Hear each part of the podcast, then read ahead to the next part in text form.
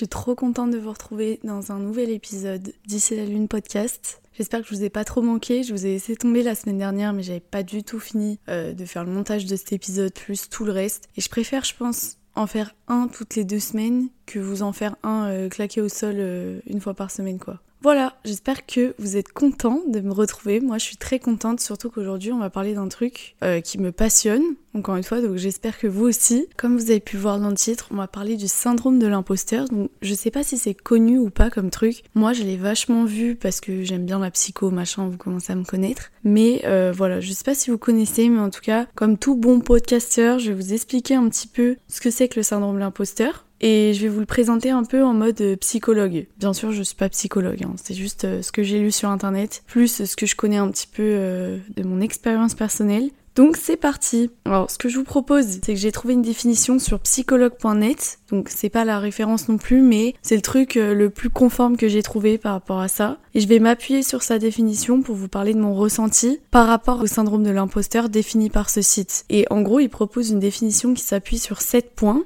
et nous, du coup, on va voir point par point comment ça s'exprime concrètement dans la vie d'une jeune femme de 22 ans, quoi. Et dans la vôtre aussi, sûrement. Donc, déjà, en grosse ligne, le syndrome de l'imposteur, qu'est-ce que c'est? Syndrome de l'imposteur, en gros, comme son nom l'indique très bien, c'est le fait de ressentir une imposture par rapport à tout ce qu'on fait, de se sentir pas légitime de faire quelque chose ou d'avoir sa place dans une équipe, par exemple. Et pour aller plus loin, ce syndrome, il est basé sur la conviction que les succès obtenus au niveau du travail sont une succession de coïncidences ou de donc là, je vous lis exactement euh, ce que le site écrit, mais je trouve que c'est très vrai. Vous vous sentez toujours comme étant une fraude, euh, comme si vous méritez jamais ce que vous avez ou ce que vous allez accomplir dans la vie. Vous pensez que vous êtes euh, carrément incompétent et même si les résultats euh, vous prouvent le contraire, vous rejetez la preuve que vos succès, ils sont réalisés par votre propre mérite et pas par la chance. Et en fait, les personnes qui ressentent le syndrome de l'imposteur, ils considèrent qu'une personne qui réussit, c'est un niveau d'exigence très élevé, à tel point qu'en fait, c'est quasiment impossible de, de rencontrer ces exigences-là un jour, quoi.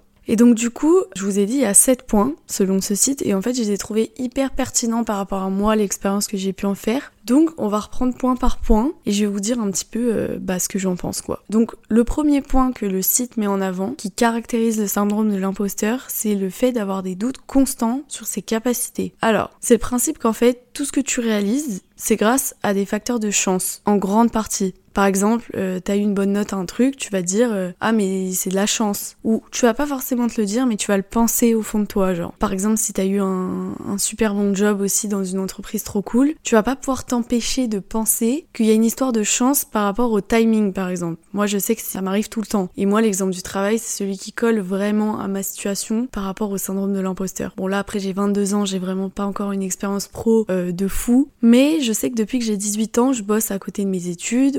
Dire j'ai côtoyé aller euh, trois patrons dans ma vie qui du coup m'ont fait confiance pour le travail que je faisais pour eux. Et en fait, à chaque fois, j'avais une peur bleue de l'entretien parce que pour moi, en fait, je partais du principe que j'avais pas de valeur ajoutée. Que s'ils me prenaient, ce serait un peu euh, bah, soit pour ma gueule, et parce qu'à ce moment-là, ils ont besoin de quelqu'un et que voilà, c'est pas moi en particulier, genre. Et je pense qu'aujourd'hui, j'ai encore hyper peur de la question en entretien. Pourquoi vous et pas une autre personne? Et ben en fait j'ai pas la réponse tout simplement.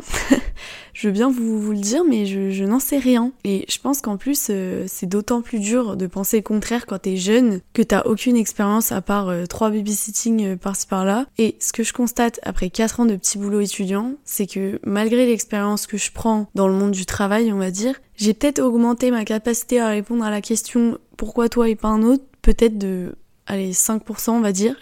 mais je suis toujours incapable de prendre conscience de ma valeur ajoutée. Et je pense que c'est un problème parce que dans le monde du travail, on sait qu'il faut, euh, c'est un peu un monde de requins, faut faire sa place et personne fera sa, ta place à ta place. Oh là là, je m'embrouille. Et vous avez compris, genre personne viendra euh, faire votre place à votre place. Et donc du coup, euh, bah, c'est un peu un, un, problème dans ce milieu-là. Je pense que ça vient aussi du fait que je pars du principe que quand on veut, on peut faire tout ce qu'on a envie avec du travail et du temps. Et que du coup, en soi, quelqu'un qui veut devenir meilleur que moi dans un domaine, avec du temps et du travail, il y arrivera facilement quoi. Moi je me dis ça, en tout cas c'est comme ça que je vois les choses. Donc bref, voilà, ça c'était pour le premier point qui est avoir des doutes constants sur ses capacités. Moi je le ressens énormément et surtout dans le domaine du travail. Le deuxième point, c'est le fait d'avoir euh, des faibles attentes du résultat atteint ou à atteindre. En gros, euh, on pense toujours que le résultat obtenu, il peut être meilleur ou alors on pense toujours qu'il sera pas aussi bon que prévu selon euh, nous ou son patron, son ami. Genre par exemple si tu fais un cadeau, t'as peur que ça plaise pas, genre vraiment à outrance. Euh, je pense que dans mon cas, c'est pas ce qui caractérise le plus mon syndrome de l'imposteur parce que j'ai jamais eu trop de mal à me féliciter pour un truc passé, par exemple une bonne note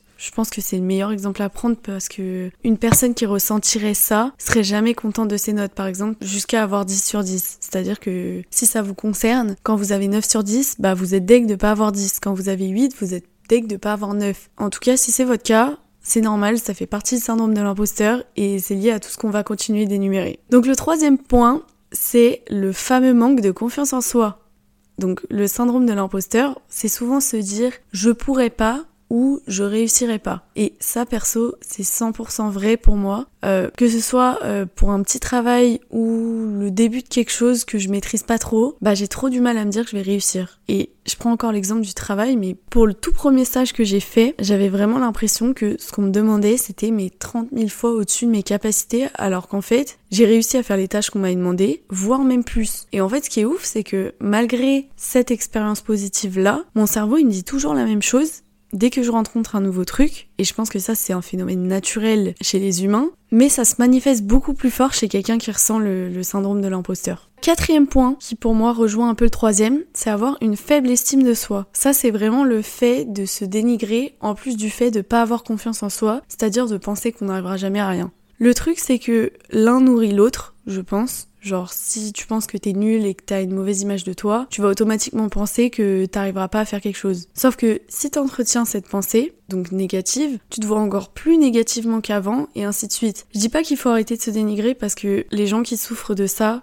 c'est beaucoup plus simple à dire qu'à faire, mais en tout cas, euh, c'est la vérité. C'est un fait, c'est vrai de dire que l'un entretient l'autre et que plus on entretient ces pensées-là, plus on restera, dans cet esprit négatif. Et euh, c'est un peu un cercle vicieux. Et malheureusement, pour s'en sortir, il faut prendre tout ça en main. Mais c'est bien plus facile à dire qu'à faire ça, je vous l'accorde. Euh, le cinquième point, et pas des moindres, j'ai nommé la peur de l'échec. Alors, il y a certains points comme celui-ci qui méritent un épisode entier qui lui est dédié, et c'est sûrement ce que je ferai parce que euh, voilà, comme j'ai fait euh, il y a quelques semaines avec la procrastination, n'hésitez pas à aller l'écouter si c'est pas déjà fait. Euh, la peur de l'échec, c'est vraiment un truc qui m'a beaucoup empêché de faire des choses, comme par exemple mettre en œuvre des idées de projets que j'avais, mais aussi tout ce que tout ce qui était à l'école, genre des présentations, des trucs à l'oral. Il y avait toujours cette peur d'échouer ou de pas réussir autant que je me fixais comme moi comme standard, comme exemple parce qu'en soi, il n'y a pas de performance euh, incroyable plus qu'une autre. C'est juste nous qui nous fixons des objectifs qui des fois dépassent un petit peu la réalité. En tout cas, pour ma part, c'était beaucoup ce qui se passait. Et la peur de l'échec, ça se sait dans le monde du développement perso, qu'elle est naturelle, qu'elle est humaine, mais qu'elle est carrément infondée. Parce que si vous penchez sur les plus grandes réussites, qu'elles soient euh, sportives, entrepreneuriales ou, même quand ça concerne des grandes découvertes style euh, l'électricité ou autre, mais 99,999% du temps, derrière, il y a un tas, mais un tas d'échecs qui ont mené à cette réussite-là. Et surtout sans lesquels elle aurait jamais existé cette réussite. Et ça c'est un fait, j'ai lu mais des tonnes de livres sur les histoires entrepreneuriales. Là je suis en train de lire un truc dont je vous parlerai un peu plus tard dans cet épisode sur les grandes découvertes mathématiques. Bon, ça peut euh, vous ennuyer de ouf mais moi j'adore. Et à chaque fois, le point commun c'est qu'il y a toujours mes 1500 échecs avant d'arriver à un truc qui aide les gens, qui est une découverte, etc. Ça se trouve à l'heure où je vous parle, mon podcast il va carrément flopper. Ce que j'aurais appris de ça, ça me permettra de créer euh, peut-être une chaîne télé euh, qui me rapportera des millions. MDR. J'aimerais que ce soit vrai, mais bon, on va éviter puisque euh, mon podcast va percer, j'espère. Bref, ce que j'essaye de dire par là, c'est que on peut pas avoir la réussite sans l'échec en fait. Sinon, ce serait une réussite temporaire et ça finirait par s'arrêter. En fait, je pense que ça devrait être montré parce que c'est tellement vrai. Enfin, moi, en tout cas, je suis convaincue de, de ça. Et en tout cas, il y a un super livre de Charles Pépin qui s'appelle Les Vertus de l'échec que j'avais lu et qui explique beaucoup mieux ce que c'est la peur de l'échec que moi et justement comment l'apprivoiser au lieu de l'éviter parce que bah, elle est inévitable au final. En tout cas, cinquième point très d'actualité mais qui renforce euh, énormément le syndrome de l'imposteur. Et sixième point, et l'un de mes préférés parce que il est très en vogue pour moi, mais genre vraiment, c'est la comparaison constante avec les autres. Alors là les amis, laissez-moi vous dire que c'est le problème de ma vie entière. Ce qui est fou avec la comparaison en fait, c'est que on sait tous que c'est malsain, genre que ça nous apporte rien mais rien d'autre que des sentiments négatifs, mais c'est plus fort que nous. Genre, on le fait tous forcément à des degrés différents. Personnellement, je pense que sur une échelle de la comparaison compulsive de 10, je suis genre à 8,5. C'est très précis. Mais euh, je vous explique un peu mieux. Déjà, je me suis comparée physiquement à, à peu près tout ce que je pouvais pendant mon adolescence. C'est comme si mon cerveau, à cette période de ma vie, il scannait un à un les trucs qu'il y avait sur mon visage. Moi, ça a été beaucoup le visage. Et il me créait un complexe plus ou moins long sur une partie de moi.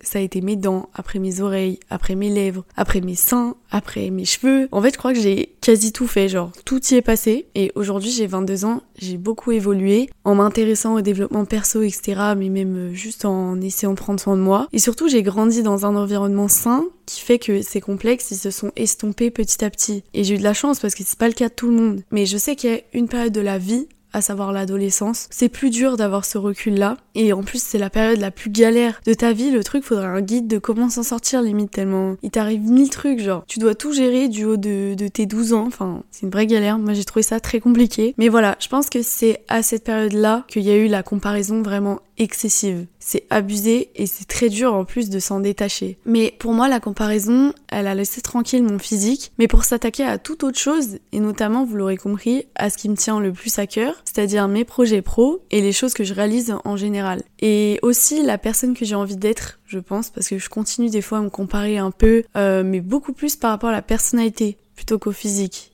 Je deviens sage, en fait, la vieillesse qui me guette.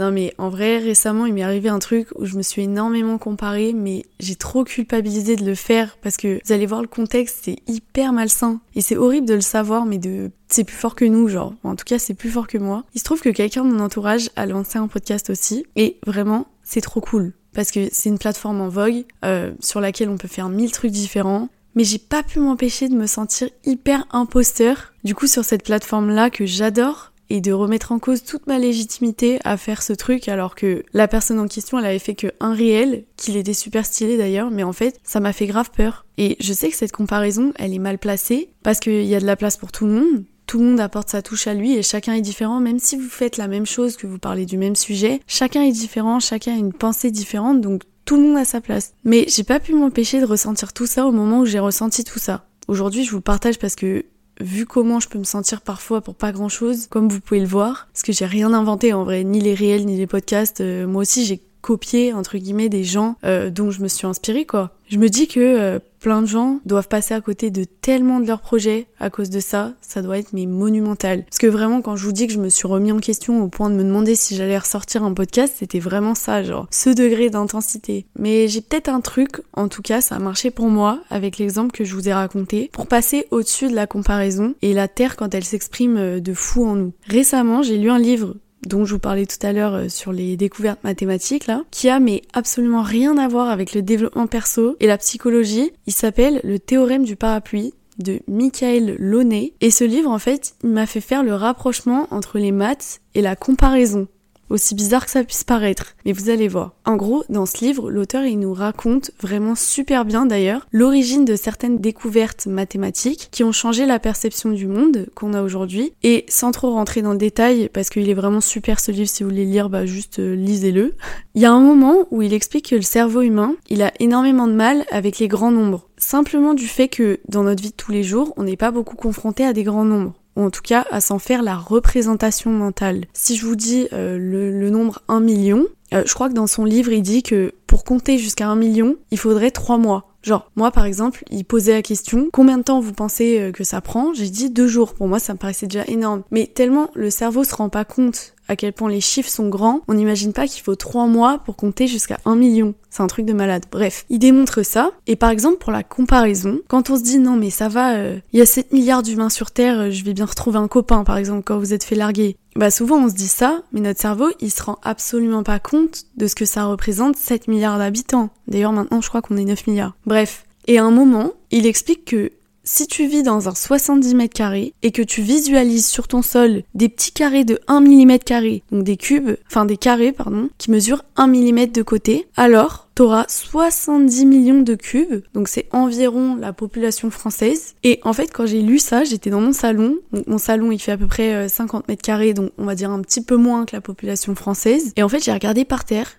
et je me suis dit, mais ce mec ou cette meuf à qui je me compare, c'est un carré là parmi tous les carrés qu'il y a autour de moi et qui fait la même taille que moi. Donc ne vaut pas mieux que moi. Et ce mec que je connais qui m'a gentiment donné son avis même si j'en voulais pas, finalement est-ce que ça vaut la peine que je prenne autant son avis en compte quand tu vois ce qu'il représente dans, le, dans la population entière. Et je pense que là, l'importance des gens qu'on côtoie sur notre vie, elle prend tout son sens. Mais je vous jure, quand vous regardez votre sol, ça vous permet de vous rendre compte de, enfin, dans l'espace, de ce que vous êtes par rapport aux autres, ou de ce que les autres sont par rapport à vous. Et là, en fait, tu dis, mais euh, get over it. On s'en fiche. Genre, euh, ça diminue, je trouve, la comparaison, mais de malade. Moi, ça a trop marché sur moi. J'étais vraiment debout comme ça. Je me suis dit, non, mais lui, là, qui m'a donné son avis en, en 2010 sur ce que je faisais, ou lui qui m'a dit que mes podcasts étaient de la merde, bah, bah je m'en fous, genre. il y a tous ces autres carrés-là que je peux conquérir. Il y a tous ces gens-là qui, qui existent et qui potentiellement ont pas le même avis que cette personne-là ou ne font pas la même chose que cette personne-là. Parce que je me suis un peu égarée de la comparaison. Mais en tout cas, voilà, moi, ça m'a beaucoup aidé à passer au-dessus, à diminuer la comparaison, parce que bah à force ça empêche euh, de vivre sa vie sereinement quoi. Donc voilà. Et le tout dernier point dont on va parler dans cet épisode et qui je trouve clôture très bien ce symptôme de l'imposteur, c'est la peur d'être découvert. En gros, ça veut dire quoi? Ça veut dire qu'on vit dans la peur que quelqu'un découvre cette imposture et découvre qu'on n'est pas digne du succès qu'on a eu, que par exemple on sera refusé en master, refusé au job auquel on a postulé, refoulé par son crush parce qu'on a peur qu'il découvre qu'on est euh, genre notre vraie personne alors qu'au final on est juste nous-mêmes tout le temps. Et je trouve que c'est super vrai. Bon, encore une fois, c'est à des degrés différents, mais j'ai déjà vécu un peu inconsciemment quand bah j'ai ressenti cette fameuse peur de me faire démasquer. Je pense que c'est carrément lié aux autres points mais c'est fou comme personnellement, je trouve pas de quoi me rassurer par rapport à ça. Si je prends le projet du podcast Ici la Lune, il y a des fois où je vais être trop motivée et tout, il y a des fois où je vais me dire mais je vais tout péter, c'est trop bien, genre euh, je kiffe ce que je fais et tout, et il y a des fois je vais me dire mais on va me démasquer que en fait je fais juste comme les autres, j'apporte rien de plus. Alors qu'en soi c'est pas complètement vrai, comme on a dit précédemment, chacun a sa place et apporte sa petite touche à sa manière. Donc euh, voilà, il faut pas penser ça, mais c'est très dur de pas le penser. En tout cas, ça fait partie du syndrome de l'imposteur de d'avoir peur de se faire démasquer. Mais je trouve que ça s'applique vraiment à plein de choses, vraiment plein de choses. J'espère que cet épisode il vous aura plu. Il était un peu moins freestyle que d'habitude, mais je pense que le syndrome de l'imposteur ça touche beaucoup de monde euh, dont pas mal doivent même pas être au courant que ça s'appelle comme ça. Donc je trouvais ça cool d'en parler. Et puis moi, euh, il rythme un peu ma vie, quoi. Donc euh, j'avais envie d'en parler. N'hésitez pas, comme d'hab, à me partager votre ressenti sur Insta, ici la lune podcast. C'est un peu le seul repère que j'ai pour savoir si les épisodes vous plaisent ou non. Donc vraiment, n'hésitez pas à me faire des retours. Et sur ce, bah, je vous fais une grosse bise. Portez-vous bien et on se retrouve très vite pour un prochain épisode. Ciao